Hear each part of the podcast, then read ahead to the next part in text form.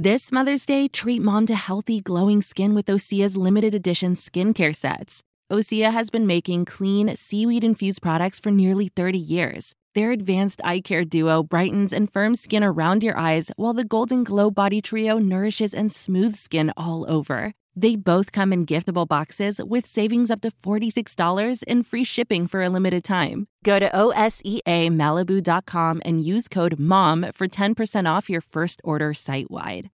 Miércoles 31 de agosto, yo soy Alejandro Villalbazo y esta es la información que sirve.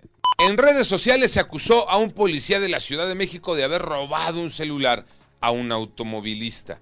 Este caso ya se investigó y resulta que no, que no hubo ningún robo. Es más, se demostró que el celular que se cayó al suelo era del propio policía Manuel Hernández.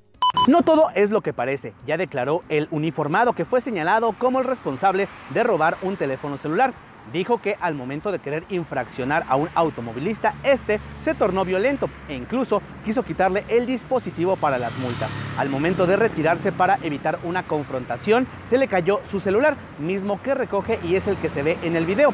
Pudo acreditar la propiedad sin ningún problema. No obstante, la investigación continúa abierta y él se encuentra suspendido. Tenemos hospitales enfermos sin agua ni jabón, Iñaki Manero. Gracias, Alex. Esta triste, tristísima realidad es parte de un informe publicado por la Organización Mundial de la Salud y UNICEF. Y nos dicen que, agárrense, uno de cada cuatro centros de salud en México carecen de puntos de higiene básicos. ¿Esto qué quiere decir? Bueno, en los hospitales, en las clínicas y en los dispensarios no hay agua, ni jabón, ni siquiera para lavarse las manos. Y advierten que este problema coloca a los centros de salud, literal, como una trampa mortal para las mujeres embarazadas, para los recién nacidos y para los niños. Y por si fuera poco, en el 35% de los hospitales los desechos sanitarios no son eliminados de manera segura. Cuidado.